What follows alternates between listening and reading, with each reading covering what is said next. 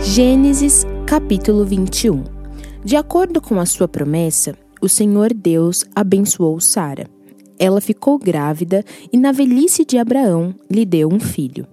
O menino nasceu no tempo que Deus havia marcado, e Abraão pôs nele o nome de Isaque. Quando Isaque tinha oito dias, Abraão circuncidou, como Deus havia mandado. Quando Isaque nasceu, Abraão tinha cem anos. Então Sara disse: Deus me deu motivo para rir, e todos os que ouvirem essa história vão rir comigo. E disse também: Quem diria a Abraão que Sara daria de mamar? No entanto, apesar de ele estar velho, eu lhe dei um filho. O menino cresceu e foi desmamado. E no dia em que o menino foi desmamado, Abraão deu uma grande festa. Certo dia, Ismael, o filho de Abraão e da egípcia Agar, estava brincando com Isaque, o filho de Sara. Quando Sara viu isso, disse a Abraão: Mande embora essa escrava e o filho dela, pois o filho dessa escrava não será herdeiro junto com Isaque, o meu filho. Abraão ficou muito preocupado com isso, pois Ismael também era seu filho. Mas Deus disse: Abraão, não se preocupe com o menino nem com a sua escrava. Faça tudo o que Sara disser, pois você terá descendentes por meio de Isaque. O filho da escrava é seu filho também, e por isso farei com que os descendentes dele sejam uma grande nação. No dia seguinte, Abraão se levantou de madrugada e deu para Agar comida e um odre cheio de água. Pôs o menino nos ombros dela e mandou que fosse embora. E Agar foi embora andando sem direção pelo deserto de Berseba. Quando acabou a água do odre, ela deixou o menino debaixo de uma arvorezinha e foi sentar-se uns cem metros dali. Ela estava pensando: Não suporto ver meu filho morrer. Ela ficou ali sentada e o menino começou a chorar. Deus ouviu o choro do menino, e lá do céu o anjo de Deus chamou Agar e disse: Por que é que você está preocupada, Agar? Não tenha medo pois Deus ouviu o choro do menino aí onde ele está. Vamos, levante o menino e pegue-o pela mão. Eu farei dos seus descendentes uma grande nação. Então Deus abriu os olhos de Agar e ela viu um poço. Ela foi, encheu o odre de água e deu para Ismael beber. Protegido por Deus, o menino cresceu. Ismael ficou morando no deserto de Parã e se tornou um bom atirador de flechas. E a sua mãe arranjou uma mulher egípcia para ele. Por esse tempo, Abimeleque foi conversar com Abraão. Ficou, comandante do seu exército, foi com ele. Abimeleque disse a Abraão: Deus está com você em tudo o que você faz. Portanto, aqui neste lugar, jure por Deus que não vai enganar nem a mim, nem aos meus filhos, nem aos meus descendentes. Eu tenho sido sincero com você. Por isso, prometa que será sincero comigo e fiel a esta terra em que está morando. Eu juro, disse Abraão. Abraão fez uma reclamação a Abimeleque por causa de um poço que os empregados de Abimeleque haviam tomado à força. Abimeleque explicou: não sei quem fez isso. Você nunca me falou nada, e esta é a primeira vez que estou ouvindo falar desse assunto. Aí Abraão pegou algumas ovelhas e alguns bois e deu a Abimeleque, e os dois fizeram um trato. Abraão separou sete ovelhinhas de seu rebanho e Abimeleque perguntou: Por que você separou estas sete ovelhinhas? Abraão respondeu: Elas são um presente para você. Ao receber estas sete ovelhinhas, você estará concordando que fui eu quem cavou este poço.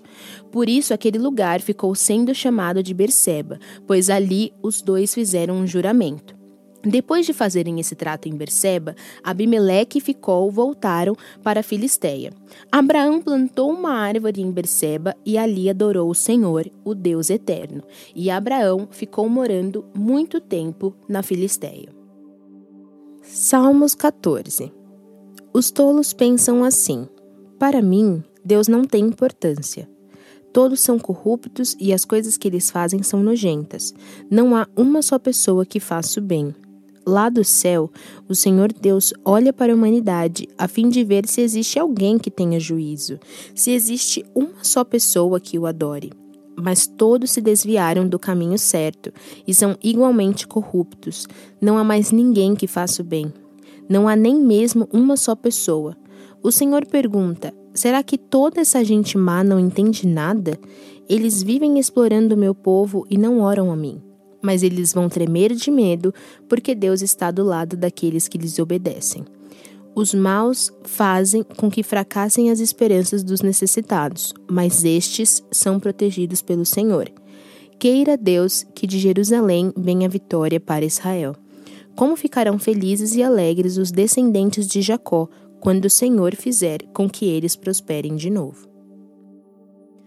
Lucas capítulo 12, do 1 ao 34 Milhares de pessoas se ajuntaram de tal maneira que umas pisavam as outras. Então Jesus disse primeiro aos discípulos: Cuidado com o fermento dos fariseus, isto é, com a falsidade deles.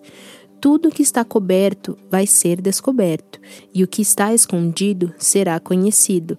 Assim, tudo que vocês disserem na escuridão será ouvido à luz do dia e tudo que disserem em segredo, dentro de um quarto fechado, será anunciado abertamente. Jesus continuou: Eu afirmo a vocês, meus amigos, não tenham medo daqueles que matam o corpo, mas depois não podem fazer mais nada. Vou mostrar a vocês de quem devem ter medo. Tenham medo de Deus, que depois de matar o corpo, tem poder para jogar a pessoa no inferno. Sim, repito, tenham medo de Deus. Por acaso, não é verdade que cinco passarinhos são vendidos por algumas moedinhas? No entanto, Deus não esquece nenhum deles. Até os fios dos cabelos de vocês estão todos contados. Não tenham medo, pois vocês valem mais do que muitos passarinhos. Jesus disse ainda: Eu digo a vocês que se alguém afirmar publicamente que é meu, então o Filho do Homem também afirmará diante dos anjos de Deus que essa pessoa é dele. Mas aquele que disser publicamente que não é meu, o Filho do Homem também dirá diante dos anjos de Deus que essa pessoa não é dele. Quem falar contra o Filho do Homem será perdoado. Porém, quem blasfemar contra o Espírito Santo não será perdoado. Quando levarem vocês para serem julgados nas sinagogas, ou diante dos governadores e autoridades, não fiquem preocupados, pensando como vão se defender ou o que vão dizer, pois naquela hora o Espírito Santo lhes ensinará o que devem dizer. Um homem que estava no meio da multidão disse a Jesus: Mestre, mande o meu irmão repartir comigo a herança que nosso pai nos deixou. Jesus disse: Homem, quem me deu o direito de julgar ou de repartir propriedade entre vocês? E continuou dizendo a todos: Prestem atenção, tenham cuidado com todo tipo de avareza, porque a verdadeira vida de uma pessoa não depende das coisas que ela tem, mesmo que sejam muitas. Então Jesus contou a seguinte parábola: As terras de um homem rico deram uma grande colheita. Então ele começou a pensar: Eu não tenho lugar para guardar toda esta colheita. O que é que vou fazer? Ah, já sei disse para si mesmo: Vou derrubar os meus depósitos de cereais e construir outros maiores ainda. Neles guardarei todas as minhas colheitas, junto com tudo que tenho. Então direi a mim mesmo: Homem feliz, você tem tudo de bom que precisa para muitos anos. Agora descanse, coma, beba e alegre-se. Mas Deus lhe disse: Seu tolo, esta noite você vai morrer. Aí quem ficará com tudo que você guardou?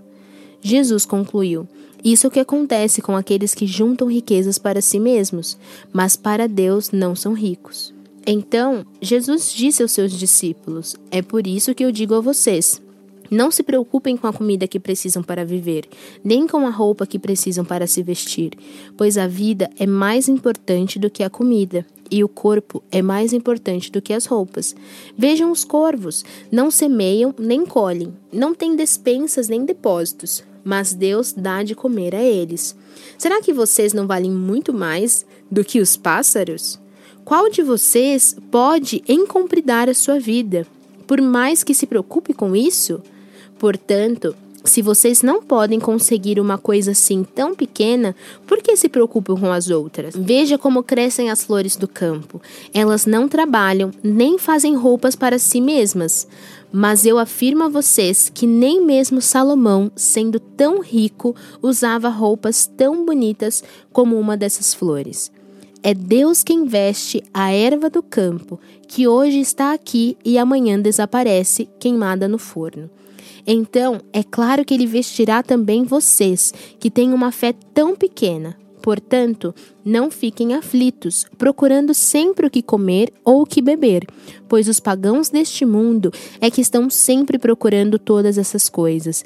O Pai de vocês sabe que vocês precisam de tudo isso. Portanto, ponham em primeiro lugar na sua vida o reino de Deus, e Deus lhes dará todas essas coisas. Jesus continuou: meu pequeno rebanho, não tenha medo, pois o Pai tem prazer em dar o reino a vocês.